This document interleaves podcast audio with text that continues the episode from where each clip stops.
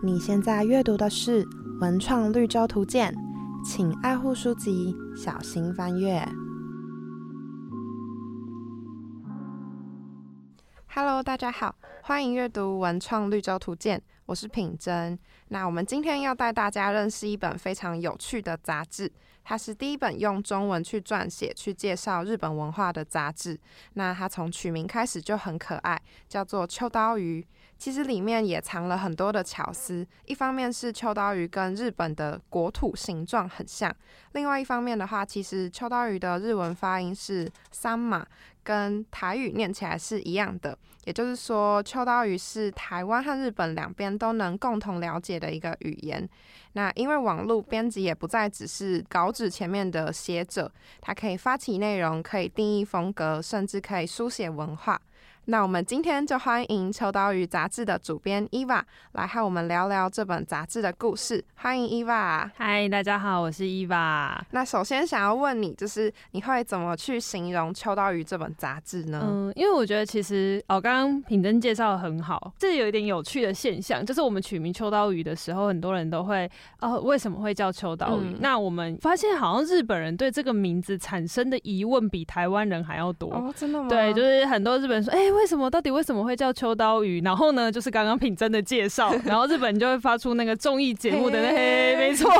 然后反而相较之下，我觉得台湾人好像就是有一点点，就是哎啊，好像不知道知道为什么，但是就接受。所以我觉得有一点不太一样的这个感受。那我自己会怎么去定义《秋刀鱼》这本杂志？我觉得我们其实我们最希望就是可以透过大家对于就是呃为什么叫秋刀鱼这个。名称做开始一个发想，然后来做一个提问跟讨论。那这有点像是用一个比较幽默有趣的方式提出一个小小的疑惑，然后让大家会觉得说：“哎，秋刀鱼是什么样子的一本杂志呢？是在介绍食物吗？是在介绍旅游吗？还是在介绍文化？还是一个呃不会去被定义的一本杂志？”那我们也希望可以透过就是秋刀鱼的。这个小小的有趣的这个桥段，就像刚刚品能讲的，呃，不管是语言上面，或者是像国土上面的一个形状，甚至是说还有一个小暗藏的梗是，秋刀鱼其实是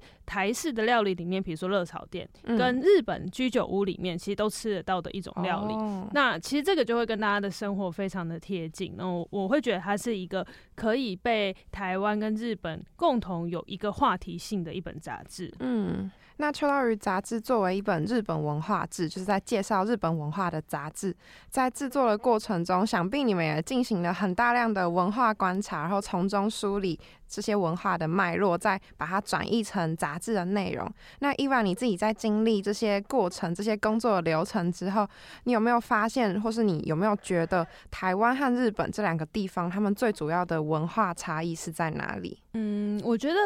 如果因为时间的关系，我们没有办法就是讲非常完整。但如果以一言以蔽之，突然 文言文出来，就是一 个一个很关键性的最大差异，我觉得是职人精神跟就是所谓的就是精致文化这两个事情，是我觉得呃台湾跟日本最大的不同。但这样讲很严肃，好像来上课。可是我自己觉得，呃，就是我我从小是很喜欢日本文化的，就是。呃，现在虽然呃已经不流行“哈日”这个词了，大概在反而觉得词语。好像又重新开始了，就是可能不是用“哈日”这个词定义，可是最近大家好像好喜欢日本，真的，你你你喜欢日本吗？我好喜欢，真的，你是喜欢日本，因为现在的趋势就是大概分成两派，就是喜欢日本的跟喜欢韩国文化，就是流行性。一直以来都是这样。那呃，大家可以去观察。喜欢日本文化的人都是会喜欢深入的去了解他所喜爱的领域这件事情。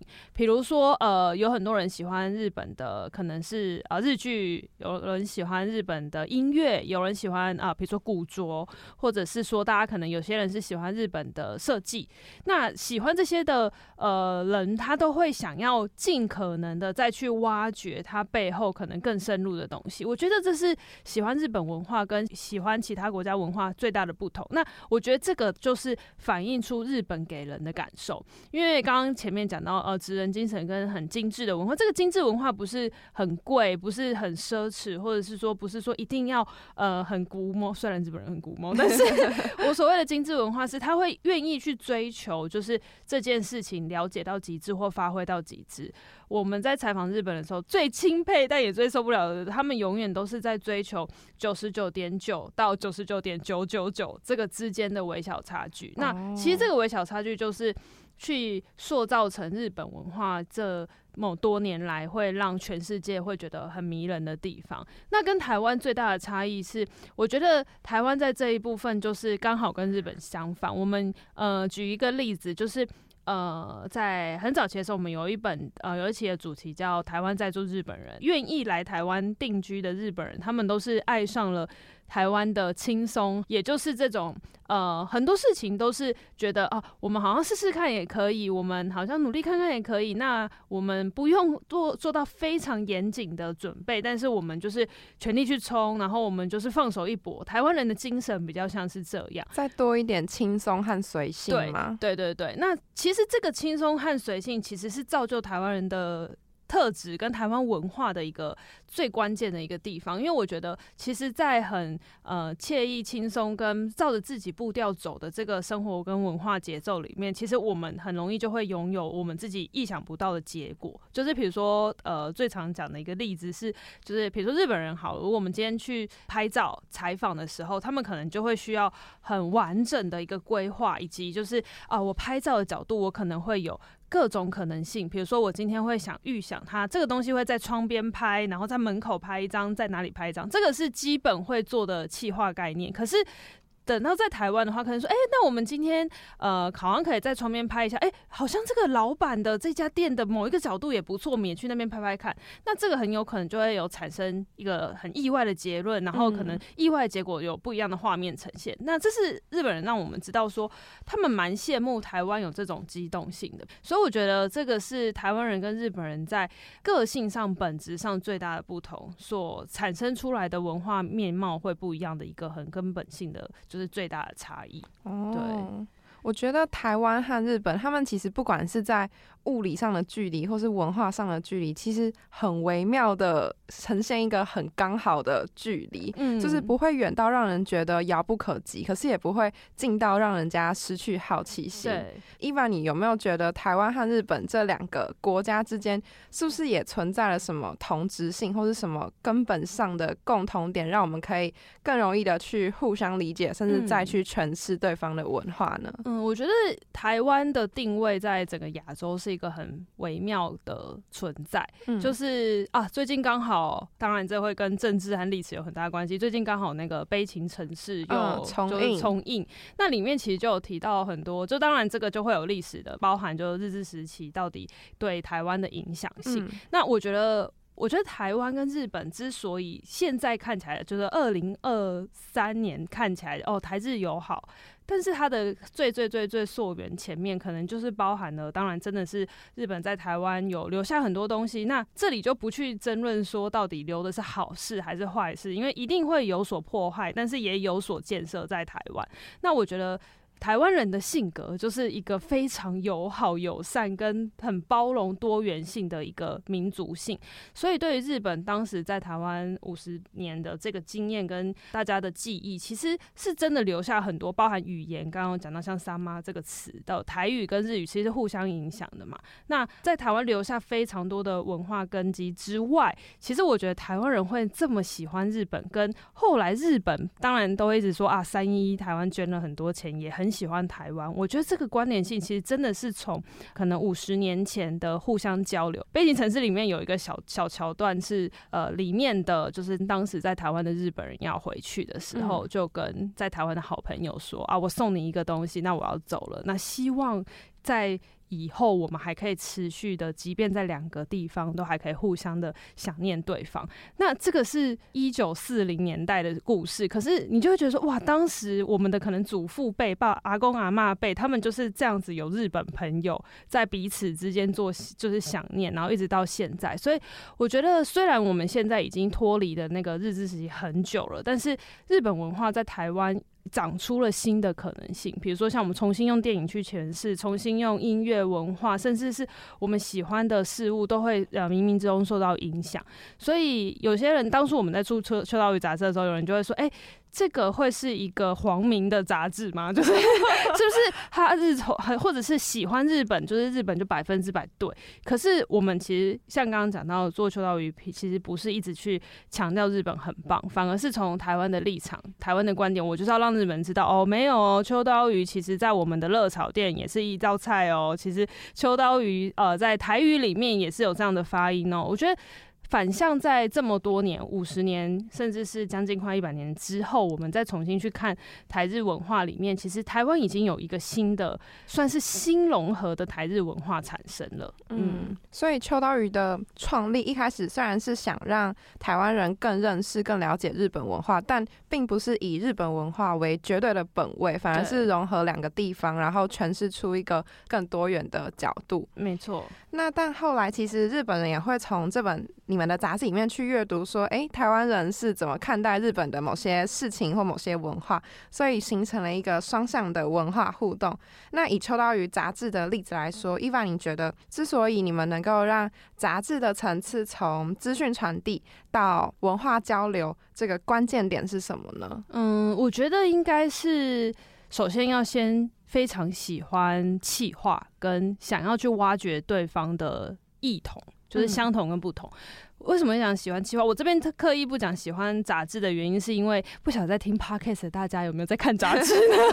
就是呃，当然很多人都会说，就是现在看杂志的人越来越少。那资讯刚刚就平生也有提到，就是资讯的传播是越来越快了。大家要想要了解日本文化，我可以看 YouTube，可以看听就是 podcast 节目。但是呃，我觉得杂志最迷人的地方，就是它可以透过一集的这样子的一个特辑主题，去创造一个有层次性的一个内容。那举一个例子，刚刚讲到说，我们用什么方式从资讯的传递，呃，晋升到文化交流，呃，也是以举一个早期的例子，是我们有做银座线咖喱这个主题。嗯，银座线，大家如果去东京的话，知道呃，日本有一条呃地铁地铁线是银座线。那银座线它承载着就是整个算是日本最早期的发展的一条地铁。我们当时其实私心是想要做咖喱主题。那日本杂志就是很很强嘛，如果他有在看。日本综艺节目或日本杂志就知道，他们最常做的就是那种什么全国四十七都道府县的咖喱大评比。我们没钱，所以我们就做了，想说我们要在东京找一个咖喱主题。其实我觉得这个资讯提升到就是文化交流的部分，这个关键点就来了。我们想要扮演一个。外国人的视角去看日本文化，对对日本人来讲，我们是外国人嘛。我们外国人的视角就是，如果是日本人自己做咖喱主题，他们可能就会做神保丁咖喱，因为神保丁是呃除了古书呃二手书的一个很重要的重镇之外呢，其实这里的咖喱也是非常赫赫有名，就是全日本人都知道最有名的咖喱发源地之一。但是我们当时就是凭借着就是外国人胡胡搞瞎搞的这个 一个精神，还有台湾人的这种。比较随性的这个风格，所以我们就在想说，如果咖喱是黄色、橘黄色，那我们就找一个。沿线是黄色线，所以就是银座是黄色，对，所以我们就沿着银座线去做咖喱主题。所以银座线上面有哪里呢？有就是涩谷，也有表参道，也有南青山，就是这些不同的站点。然后当然还有新宿跟银座。那这一条线上，它并不是一个咖喱发源地，可是真的是处处都有咖喱。那我们就选了每一站找一家咖喱店来做介绍。那是我们第一次算是真的有到日本去做，不管是书展或或者是有去做一些杂志交流的时候，他们就提到说啊，天哪，完全不会想到说用银座线来介绍咖喱，因为太小了，而且不会太想到说用这个方式。呃，日本人就引起了一阵讨论，说哦，原来可以用这个视角。然后我们当时就编辑部就是在想说，这个奇异点就有点像是我们去做什么板南线卤肉饭，就是 why 为什么就是为什么会介绍这一条？可是我觉得这个这个就是文化交流上面，从只是单纯资讯提升到我们因为有企划，我们有编辑的思维，我们有一个有趣的切角，让资讯不再只是资讯，反而晋升到创造一个新的资讯。那这个新的资讯是透过交流而来。为什么会这么说？是因为如果你真的要查咖喱的资讯，网络上绝对有。就是最好吃咖喱的前十名，或者是告诉你哪几家哦店名店在哪里，然后地址，然后营业时间。但是这些资讯就是一个资料会诊的同整而已。那我希望可以透过是编辑跟杂志的这个媒介，让呃就是文化交流可以提升。那其实也像你问的没错，就是它不只是资讯。那如果我们没有做银座线咖喱这样子的一个概念的话，其实就不会产生说哦原来大家可能不知道说黄色的地铁线上。可以吃黄色咖喱，这种有趣的视角。我觉得像刚刚伊凡你提到的那个银座线咖喱，就是你们真的非常有趣的其中一个主题。那我自己个人最喜欢的其实是你们在前一期提到的 Do you love City Pop 这一期。除了是这个选题我刚好自己很有兴趣之外，也是因为我觉得在里面可以很惊喜的看到秋刀鱼很完整的会诊了台湾和日本很多音乐职人的视角和观点，然后用一个群像的方式拼凑出 City Pop 的样貌，也很成功的。透过视觉这个媒介去呈现听觉的内容。那在这么多音乐风格里，为什么你们当初选择了 City Pop 这个题目呢？嗯，这个应该就会跟品珍刚刚一开头聊到说，哎，你觉得最近好像哈日啊，不要再讲哈日词语，这喜欢日本的风潮又有一点回来，可能。也有一一点点这个感觉，就是，呃，City Pop 其实是一个八九零年代的音乐风格。那现在当然很多啊，当然有一些什么 Y Two K 啊，或者是有一些就是那个过去的这个风潮，在这几年又有一种席卷而来的感觉。那为什么会在这个时机点介绍 City Pop？真的是因为。最近台湾就是有非常多的音乐有跟这样子的一个音乐做结合，或者是说喜欢 City Pop 的人越来越多了。那重新去挖掘这个七八零年代甚至到九零年代的音乐这件事情，是越来越受到关注。那有几个面向是。我觉得当然是复古风潮之外，我觉得黑胶重新卡带跟黑胶又重新回到大家的身边了。然后大家去听音乐的方式，真的有一点点回去捞这些呃讲经典的歌曲。重新去做诠释。那其实我们在采访的时候，很多日本人说：“ 你们现在才要做 City Pop，日本已经红一波了，就是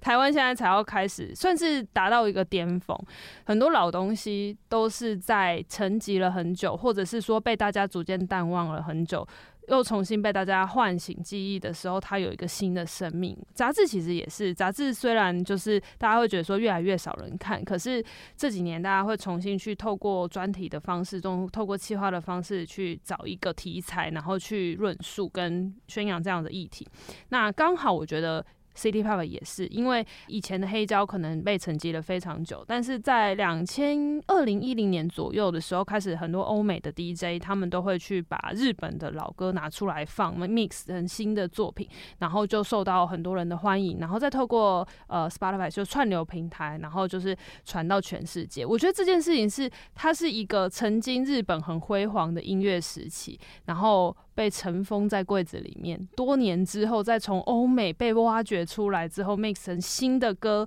然后再红回亚洲。台湾也在这个浪潮当中，就是开始喜欢上这样子的音乐。但我觉得台湾的优势是，刚刚平真讲的没错，就是很多台湾甚至是亚洲了，那时候其实八九零年代，其实香港。台湾、韩国都有受到呃当时日本的 City Pop 的影响，然后做了很多歌，所以我们这次就也有收录说，如果 City Pop 在台湾会有哪些呼应，比如说欧阳菲菲啊，或者是那个呃高凌风啊。我们那个时候在查资料的时候，还有发现胡瓜，大家叫胡瓜，就是那个加码主委加码的那个胡瓜，他其实以前有出专辑，然后那个专辑里面其实也有些歌跟 City Pop 的曲调很像，当时的台湾音乐也有受到影响，然后到现在有很。多新的乐团或者是新的呃，就是创作人，其实也有借由这样子的取样来做一些新的音乐可能性。所以我觉得刚好在这个时机点来。呃，有点类似二零二三年截取了这个时代去听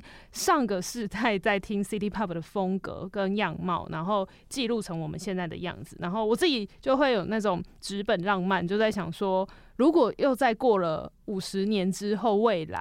可能不晓得 AI 已经发展到哪里去了，然后五十年之后再回来听二零二三年做的 City Pop 的 Mix 的版本，可能又是不一样的风貌。对，所以我觉得这个是台日文化，甚至是就是日本文化在各个地方重新长出新的样貌，一个很好的一个案例。嗯，那像 City Pop，就是刚刚伊娃说，秋刀鱼观察了整个文化的走向，还有整个世界现在的潮流，然后你们归纳出，嗯，现在是一个好的时机可以做这一期的主题。那如果纵观你们所有的每一期的主题的话，你们在设定的时候会有什么思考在里面吗？嗯。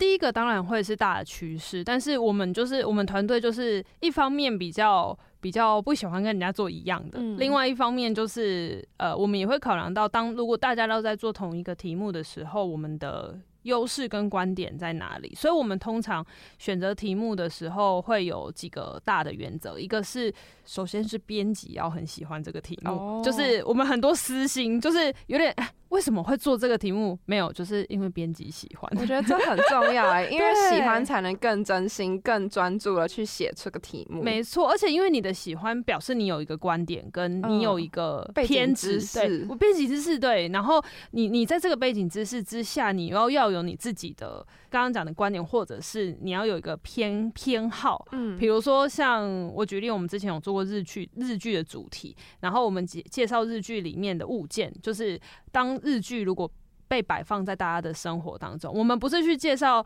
什么日剧的呃年代，然后每一年代最红的是哪一部，不是，我们是告诉大家说，如果是以前那当时那个 First Love 还没有上到 Netflix 上，如果有的话，当时我们可能就会说 First Love 里面的那个。CD player 会是用什么，或者是他们会穿什么衣服之类，有点类似这个概念。那我们当时日剧那一期的时候，其实就是一个编辑们的私心精选，因为我觉得这个片子会让这个题目变得很有秋刀鱼的味道。很多杂志或者是很多媒体，甚至很多自媒体都可以来做日剧这个题目，但属于秋刀鱼的日剧题目会是什么？所以我觉得编辑的角度很重要，那编辑喜欢的东西也很重要。我们二零一四就是创办秋刀鱼杂志到现在，其实也快要 快要十年了，好久。对，然后这么多年来，其实也有不同的编辑在这里面，就是制作各种企划。那我觉得编辑的团队的人员，如果一旦有不一样的组合，它就会长出不一样。这样的题目，比如说，你就会发现，哎，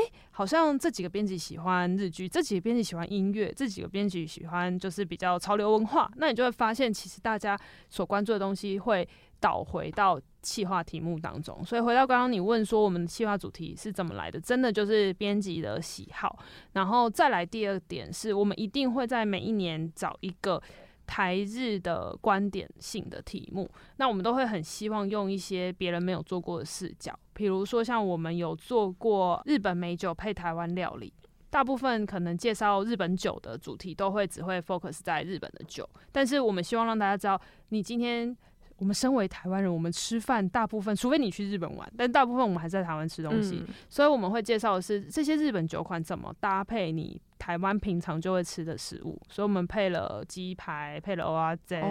配了酸菜白肉锅。那你们自己是真的在写的时候也有去试那个味道组合吗？而且我们很专业哦，我们还真的找了侍酒师，因为酒的这个领域太多高冷了，很多美美嘎。对你不可能乱讲，我而且自己啊，这配这个搭，这个搭，这样不行。所以我们还真的找了侍酒师来尝试，说这支酒它可能在日本是配。那个炸鸡唐扬，比如说大家可能日本的炸物，那我们可能就来转换说台湾的代表性炸物是什么，所以就是鸡排。那这一支是比较配呃海鲜类的东西，所以海鲜类里面它又是属于比较粘稠的，可能比较有就是口味比较丰富跟层次比较丰富的，所以我们想说，哎，台湾可以海鲜口味层次丰富，哎，偶啊真好像不错，所以我们真的是有经过那个四九师的这样子的一个认证，认证，他也吃过，他也觉得 OK 这样子，帮你们。背书对，一下。所以我觉得每年一定就是除了自己编辑喜欢的日本文化之外，这种台湾跟日本的共同性主题，而且是一个新的题材，是我们觉得很重要的。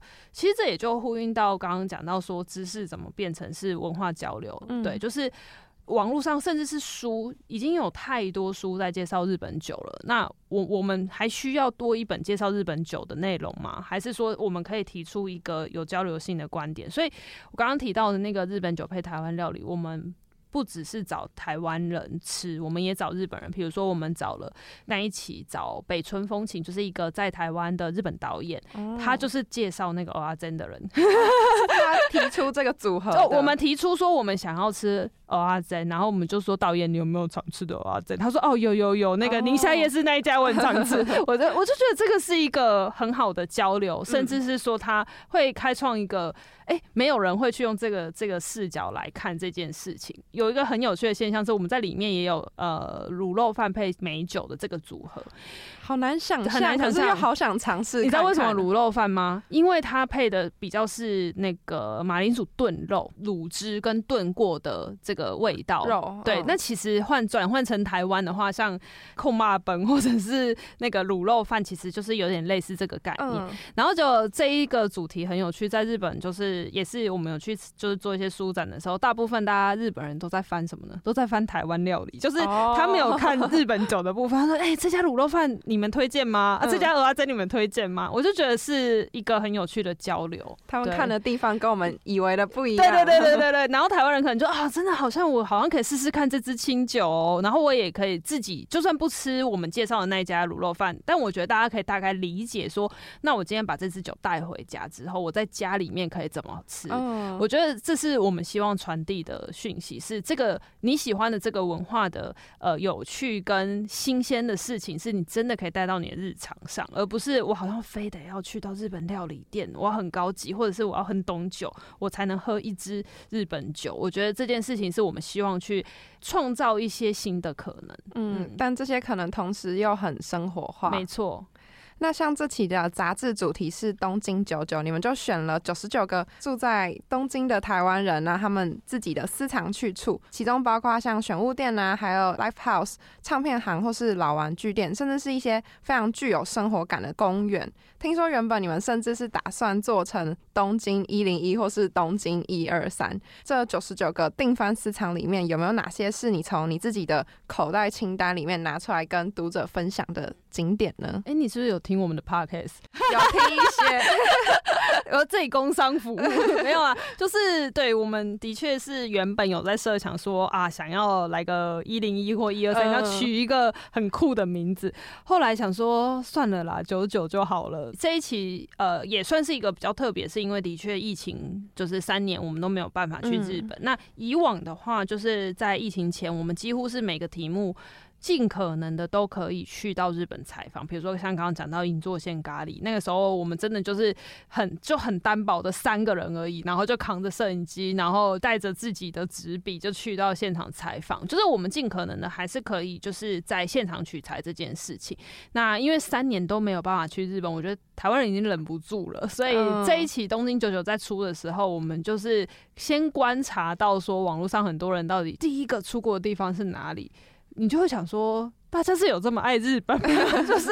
很大部分啊，大部分当然还是我自己身边的比例，大概就是呃，大概七成八成去日本，然后剩下一两成的人都会去泰国。嗯 对对对对对，就是我觉得大概这样。然后第二波可能才是诶韩国或者是其他国家。哦我觉得台湾可能这几年因为疫情三年不能出门，才真正的意识到原来是真的蛮喜欢日本的，就是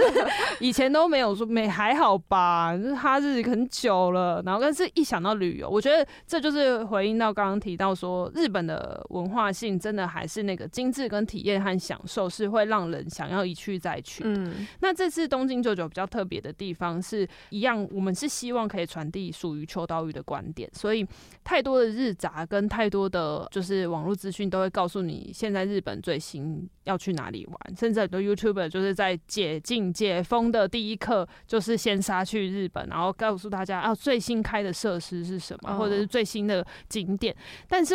呃，这就不是秋刀鱼会做的事情了。所以，我们这个东京九九其实它的小标是东京在住台湾人，我们是找了很多个在东京居住的台湾人来介绍，所以这个九十九其实是他们的口袋名单。那这些口袋名单，刚刚品珍有提到，就是包含了可能有艺廊啊，或者是说有玄物店之外。我们真的就是有介绍公园，嗯，或者是有介绍这种所谓的呃香料店，这些东西是你在很多观光或者旅游的资讯里面不太会去看到的。这个必须得要你在这边生活过才会关注得到的东西。嗯，甚至是我们有介绍一些植物的店，然后更过分的是，我们还有介绍一些是限定出店的，就是限定出摊，限定出店，就是它可能只有在某一些市集才会出摊的品牌，就是这个超。超过分的，这个你你可能去你去两次三次，可能都不一定遇得到。可是这个是。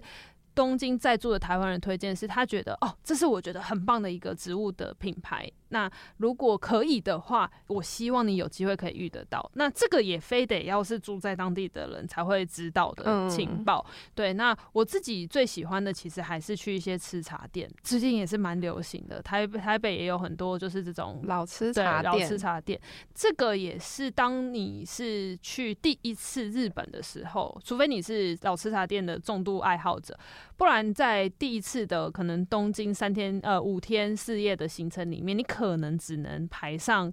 两间三间咖啡店。那这两间三间咖啡店，你要再提供一个名额给老吃茶店，可能就会不太容易。所以我们这次刻意选进来的原因，就是这是在地。台湾嗯，日本的在地台湾人，这这这是这样讲吗？在日本居住很多年的台湾人所推荐的。那他他所推荐的是，他可能一个礼拜会去到两次的老吃茶店，甚至是对他就是把这边当他的那个就是学秘密基地。我刚刚是讲说，你 讲你讲秘密基地比较好听，我只是想说，哎，还要在那边工作或什么的。但是我觉得这样子的店是真的会让人想要第二次、第三次去的店。就有它就是迷人的地方，可能是店主是老爷爷，或者是说他烘豆的时候，你可以感受得到他一个礼拜里面每天烘的那个味道，其实稍微不太一样哦。这样子的感觉，我觉得这个是呃，我们这次所推荐里面，呃，我我自己会觉得。跟一般的旅游书最大的不同。嗯嗯，那这次的东京九九，就像刚刚伊娃说了，正好搭上了大家重启日本旅游的这个风潮。那对大部分的人来说，这也是在疫情之后第一次回到用回 回回 抓到了，抓到了。那从你的观察来说，你有没有发现疫情后的日本有什么改变或是什么变动呢？嗯，因为那个时候其实不管是媒体啊，YouTube 不是都会就是回到日本之后 就在说什么啊，日本变了，什么变得很冷清，然后什么路上怎样怎样，然后呃什么什么讲英文的人变少了，哦，这个好像比较多人很多人在讲。我自己是真的觉得还好，你觉得没什么？我觉得没什么变，然后应该也不能讲没什么变，一定有变化。可是我觉得我们一直在讨论的一个点是，我觉得三年前的那个。很频繁去日本，然后整整三年没有出国。我觉得不一定是只有日本，是整个就是世界，整个世界对整个全球人类都没有办法移动这件事情，会突然对于旅行带有一点点过度的想象跟一个期待。这个期待值可能会是好的期待，也有可能说啊，是不是变很多啊？大家是不是三年不见，大家都还好吗？的这种过度期待，会让你对于就是这个三年。呃，未出发的这趟行程抱有一些过度的想象，所以我们出发前也是，我也很紧张。我想说，啊，是不是怎么样的话？我我很怕什么东西没带，或者是说，啊，会不会有一些改变是我们未知的？可是，可能因为我们真的是疫情前去的次数蛮频繁的，所以这次一到东京，呃，一到日本，不管是不是东京，一到日本下飞机，大概真的两三个小时，那个感觉就回来了。你会觉得这个熟悉感不是对于这个国家的熟悉感，是对于旅行这件事情的感觉又马上回来。我想说，哇，人真的是适应能力很强，而且我觉得你很难想象说，真的三年之间一个城市会有多大的变化。我反而觉得好像按了一个停止键。好像又跟三年前无缝接轨了。原因是因为其实当然东京有很多新的设施，大家最常讲的就是最大的两个新设施就是宫下涩谷的宫下公园，跟就是下北泽的铁路地下化，让它整个街道有一个大的翻修。这两个是东京就是大家说这三年最大的改变。那我相信建设来讲的话是，可是你说真的这样子的大改变让东京整个。变了吗？我倒觉得没有，反而是我觉得真正变的是一个很微妙的城市气氛。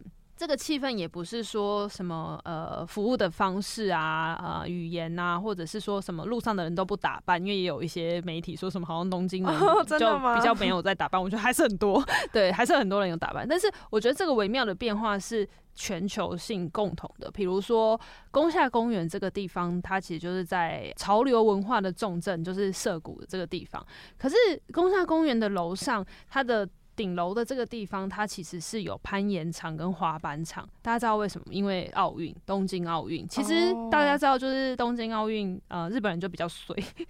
虽然很喜欢日本，但是还净讲一些日本坏话。日本就是两次办奥运都蛮衰的嘛。上一次是遇到战争嘛，那这次的奥运是遇到了疫情。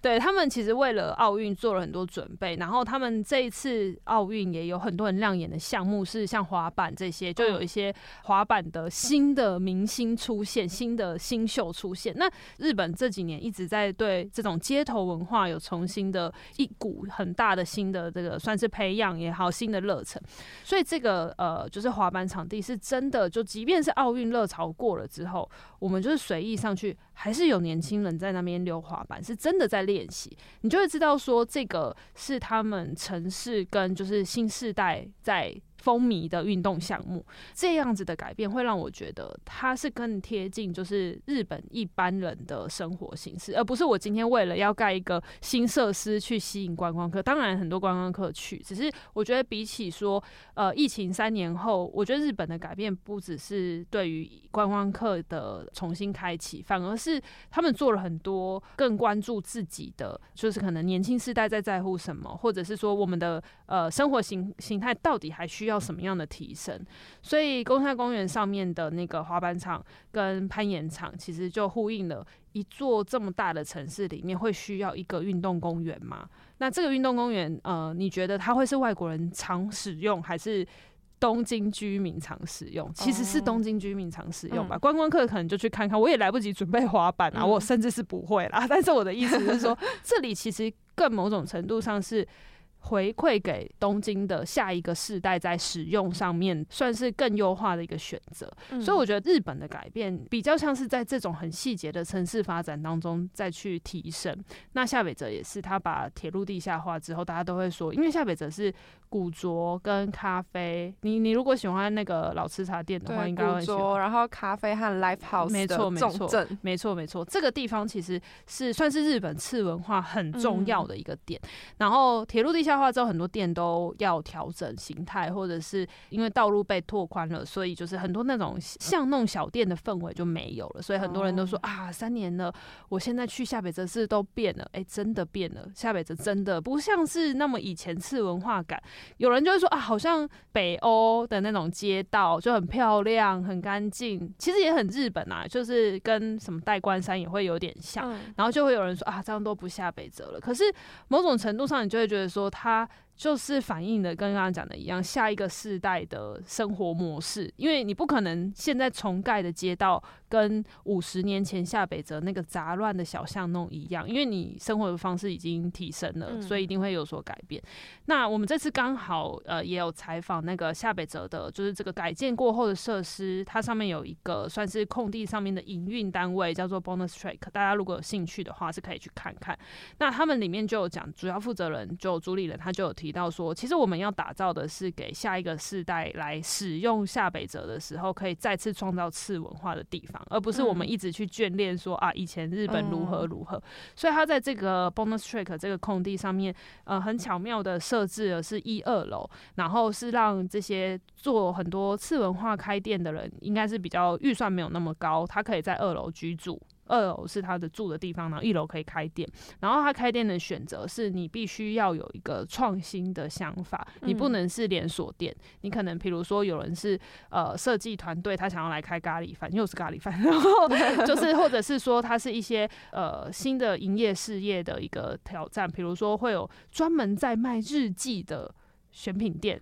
然后它搭配了咖啡，就是这种很很新颖的气化，然后让这样子的开店模式可以希望创造下一个呃下北泽的这种次文化的发展。对，所以我就觉得，的确，呃，东京有没有什么改变？有，但是没有像大家所说的，好像变得不有趣了，或者是说啊，什么好像哪些地方服务不不不是很好，或什么？我觉得这都不是最大的重点。大家应该要去看的，会是这个城市怎么样子去。在三年之间，默默做了哪些事？然后希望可以为就是未来的生活做更好的提案。我觉得这是。这一次我去的时候，发现最大的不同。那伊凡，你刚刚也说，你们其实，在疫情之前，你们会很频繁的去日本采访啊，或是写稿。那在疫情这段期间，你们是工作模式有发生什么样的改变或是调整吗？我觉得蛮大的，就是以前日本比较不接受那么多的视讯采访，但是因为疫情之后，他们就是一个高度使用润的国家，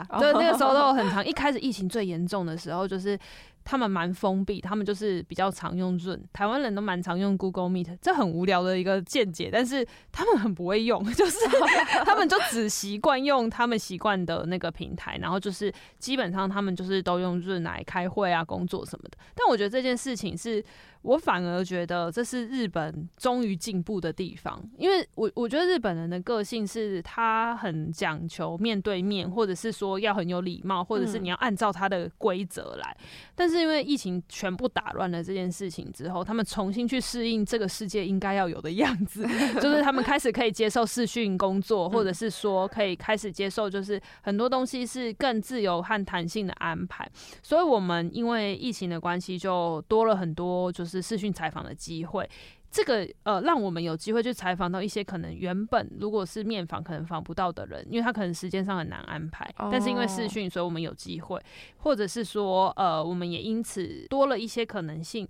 让日本人会想要给海外访谈，因为以前就是日本蛮封闭的，自己的国家就其实就还蛮蛮足够的了，他不太需要海外的一个报道。可是因为疫情，也让日本有开始危机意识，或者说开始感受到这个他需要跨出去的这件事情，所以我们有因此而就是采访到一些不一样的受访者。对，所以我觉得这个是我觉得日本本质上在。这个工作跟就是整体运作的模式稍微更开放了，那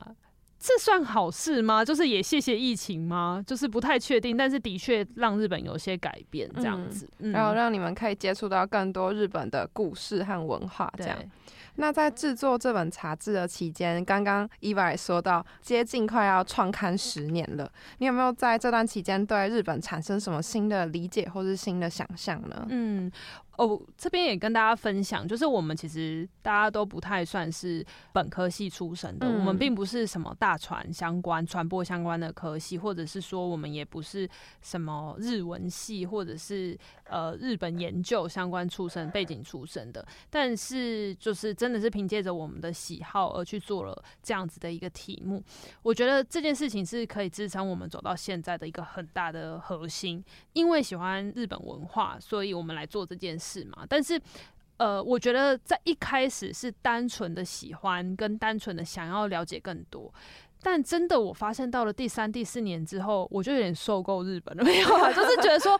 哇，还是觉得日本人就是龟毛的地方。之所以我们会喜欢日本的高品质的文化。比如说路上很干净啊，或者是对人很有礼貌啊，这些是好的地方。但是当你越来越熟悉，越来次数越来越频繁之后，你会发现这个礼貌，你刚刚讲的那个距离，其实在某种程度上是很麻烦的。呃，很多人都会讲阅读空气啊，或者是说你需要去知道说哦，这个距离。到哪里？就是你跟老板的距离，这个我我也想跟老板有距离。但是你跟同事，你还想要有距离吗？你跟你的朋友和你的另一半也想要有距离吗？但是日本人的这个每个关系里面都是有距离的，所以我觉得这是我们开始去更进入、深入到所谓，就是日本有一个字叫礼文化，就是。更里面的这个文化、嗯这件事情的时候，你会发现啊，其实日本的那个 mega 很多。那这是我们在第三年之后开始真正了解，我觉得这才是真正的日本，就是我们还是持续去挖掘它很好的那一面，跟它怎么做到的这一面，但同时也了解说我要。呃，有享受到这样子的好的东西，它背后是必须这样子换取而来的。所以我觉得这是我们对日本文化本质上面人跟人相处之间的认识。那回过头来，我也会因为这样更去珍惜和更喜欢台湾的文化。就是为什么我们后来刻意都会做一些什么什么，刚刚讲到台湾料理配日本酒，就是这个。我觉得对日本来讲，它就是有一点突破的那个距离，就是啊、有点乱来。我觉得台湾人就是要继续用这种精神去洗脑 日本人，这是我真的觉得，就是我反而会在第五年、第六年之后，我们刻意一直做一些这样子的提案，就是有点变形的提案，去反向提给日本。当然，我们现在是一个中文的杂志，嗯但是我觉得它是一个。呃，你不用看懂，但是你可以知道说，哎、怎么会有这样子的概念？对这件事情，所以我觉得这个是我们在就是，与其说是对日本的新理解，倒不如说是认识更认识日本的人跟人之间，就是这个礼文化之后，我们重新用台湾人的精神再去提一些新的想法。我以前都还蛮爱开玩笑说，第一次去日本的时候啊，我是下了飞机就是哇，踩到那个土地的时候，因为我们是我们不是小时候什么跟着大大人去日本，是真的嗯自己存了一笔钱，真的自己买联航，第一次出国去的那个心情。踩到日本土地的时候，那个感动跟哇，我小时候可能追过的潮流或追过的那个明星，追过的那些地方，我想要去见证看看，然后一个一个实践之后，越来越频繁的那个飞机往返的回来台湾，我反而会觉得回到台湾的那一刻，就是大概到第三年、第四年回到台湾那一刻，才会让我真的觉得有一种啊。我觉得这一趟旅行带回来的东西，我要在我们在台湾重新组合、重新解构之后，产生一个新的东西。反而那个回来台湾的心情的那个感动，跟第一次去日本的那个感动是一样的，只是说变成是回来台湾比较感动了。我终于嗯回来了，我终于可以把这些东西带回来，然后有一些新的故事可以讲。对，所以我觉得这个是我们对于日本新的认识，然后新的可能性这样子。那在伊娃做了这么多期杂志之后，有没有哪一期是你自己印象真最深刻，或是最喜欢，或是觉得哇，这这一期真的是有够难做、最辛苦的呢？哦，我觉得这题超难呢、超难的原因是因为，呃，真的每一期都是都是我们自己就是团队自己做出来的，嗯所以我觉得我我觉得印象最深刻的话，当然。嗯，每一期都很好看，因为我觉得，呃，回到刚刚题目一开始有讲到，就是喜欢日本文化的人都会很专精自己的兴趣，嗯所以我喜欢的兴趣跟每个人可能不一样。好，比如说我们卖的很好的有一期是拉面，哦台北拉面，那一期就是疫情下的产物，嗯就是我们没有办法去日本，然后拉面这个题目我们一直都不敢碰，因为你知道拉面太、哦，拉面圈很很可怕讲 究，对，很讲究。我不能讲很可怕啦，就是很就是 对，很讲究。品真讲的很好，很讲究。我刚刚用词也嗯杀了一下，你你你你很棒，你踩你踩住刹车，对，就是很讲究嘛。所以我们其实一一直不敢做拉面的主题，嗯可是为什么还是做了呢？因为就是疫情，所以我们把它锁交在台北的拉面。哦我们刻意找是只有在台北的，因为就是这样子就缩限了一个范围。嗯然后我们就去介绍，呃，有一点类似从台湾的视角来看，为什么台湾人也喜欢吃拉面哦。我没有说日本的拉面我们要去解构哦，我们是说台湾人为什么喜欢吃拉面。然后那一期很有趣的地方地方是，很多喜欢吃拉面的人，他不一定全然喜欢日本文化，他可能就只是喜欢吃拉面，但是因为透过呃，台北拉面这一期，他想要知道还有其他哪些拉面店，而看到了秋刀鱼，而看到了日本文化，那他就可能有因为这个原因去接触到其他日本文化的一个开端。那甚至是有拉面店，因为那时候有合作，所以拉面店也有在卖我们的杂志，就很难想象在拉面店里面可以买到。介绍拉面的杂志这种感觉，所以那个算是我们去突破同温层、跨越到另外一个圈圈里面，算很好的一个主题。所以呢，我讲这个的题目的原因，就是因为我想告诉大家，就是我们有各种题目，然后各种题目就会对应到不同的喜好，喜欢吃拉面的，然后喜欢喝酒的，然后他们怎么都是吃。我们也有钱汤的主题，我自己是很喜欢去泡钱汤，但钱汤对台湾人来讲就不太敢全裸。一开始可能有一个心理的障碍需要去突破一下，可是我去日本的时候发现，其实钱汤压力不大，因为都是老婆婆，对对对，都是 阿妈，然后就哦没事，他就会觉得说，哎，有一个小鲜肉来了，就是很嫩的那个，对，就是反而都是我觉得那个钱汤的那个压力就是。比较不大，是人情味会让你觉得很舒服、很放松，所以我们自己很喜欢泡钱汤，所以我们也有做过钱汤的主题。那我自己很喜欢设计，所以我们做了好几次跟设计有关的主题。然后日本有一个呃奖项叫 Good Design Award，就是优良设计奖，它也是全世界世界级的四大奖项之一。然后我们也有做过，就是。从 Good Design 出来的设计品，那我们怎么去介绍这些设计师背后的一些设计原理？就是这种题目也有。那我很难真的选出最喜欢的，因为我觉得每一个都是我们的兴趣之一所延伸，所以我反而比较期待是正在收听的大家可以想象你对日本什么东西有兴趣，比如说品珍可能对吃茶店或者是对音乐有点兴趣。那好，音乐有兴趣你就去看 City Pop 这一期。那你对可能宫崎骏有兴趣，我们有做过宫。宫崎骏特辑，我们有做过吉普力的主题。那吉普力那个主题，我们也是真的。又是很多大神，就是宫崎骏很多迷跟很多书，所以我们那个主题其实是也是从台湾的视角，就是台湾人小时候多多少少都看过宫崎骏的这种角度去做切入，然后他可能影响了不同的创作层面，或者是说呃影响了不同人在对于就是这个世界观的理解。每个题目里面都可以找到相对应的兴趣跟喜好的领域，所以希望大家可以先去了解你喜欢什么日本文。化，然后找到相对应的题目。但我这边补充一个，我觉得最难的，好了，我们有一期的主题叫做“台湾人说日语”，这个主题那其实最难的，超难，因为你要会台语又要会日语，这个最难。嗯，因为很多人都不会台语啊，很多人就是也不不就是日文不通嘛。但是我们那个时候在做的时候，我们就是。已预知它是一个会卖不动的题目，它比较语言，然后又比较深。可是我们那时候为什么会决定还是要做这个题目？是因为我们觉得没有人会去做这个题目，没有人会去挖掘原来台语里面跟日文当中有一些有趣的呼应，或者是说有一些互相影响的地方。所以我们就决定还是说要做，我们就做了。那你知道台语它是一个，当然有台语研究的专业，可是台语更多东西是一个嗯慢慢累积的文化。两层就是它不一定会被书写下来，所以我们那一期当然有去找那个台语研究的专门的教授，也有去找呃日文的老师，但是更多有一些篇幅是我们去找了台南的振兴街上的阿嬷们，我们去请他说你讲几句台语，但是这个台语是跟日文有关，然后他们就用台日混杂来做对话，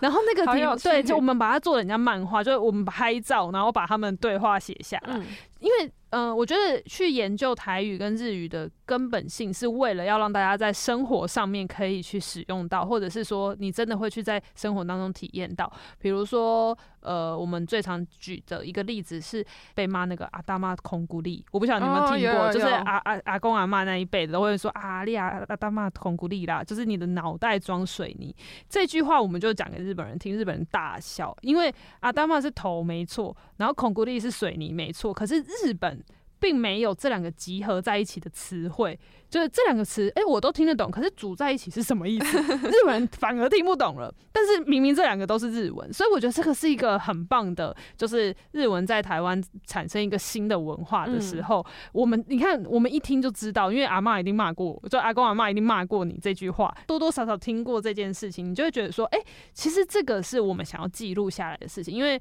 阿公阿妈如果离开了，这个可能我们也越来越少讲台语，那我们就越来越少人可以去记录下这个。呃文化的一些面向，所以我们做这一期最难，因为我们必须要用台语沟通，然后又要去梳理这些日文，然后又有很多，并没有一个很主张性的、真的很全面性的这样子的一个文献，可以让我们就是直接梳理。我们必须要自己去挖很多资料，甚至是我们还看了很多日文的小说。就是因为那个时候，其实有一些弯生，就是在台湾出生的日本人，再回去日本之后，其实有一些是后来变成作家。家，甚至有一些在做一些创作。他的创作里面甚至是有引用一些台语，所以我觉得这件事情是我们去找了很多资料去做爬书之后所集结出来，属于台湾人的台湾人说日语这一个主题。超难，然后真的是也没卖，没有很卖。可是后来发现它的长尾效应很好，就是最长我们在跟日本人介绍的时候，就是说那你可以看这一期，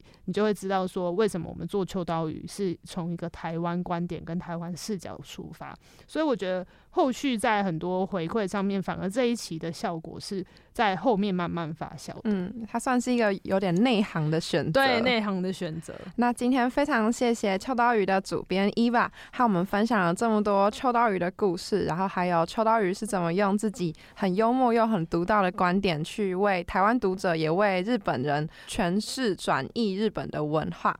那有兴趣的听众也可以在 Spotify 和 Apple Podcast 上面收听这集，还有其他更多的集数。也欢迎到我们的 Instagram 阅读每期节目的文字版专访。那今天的节目就差不多到这边告一段落，我们就下次见喽，拜拜，拜拜。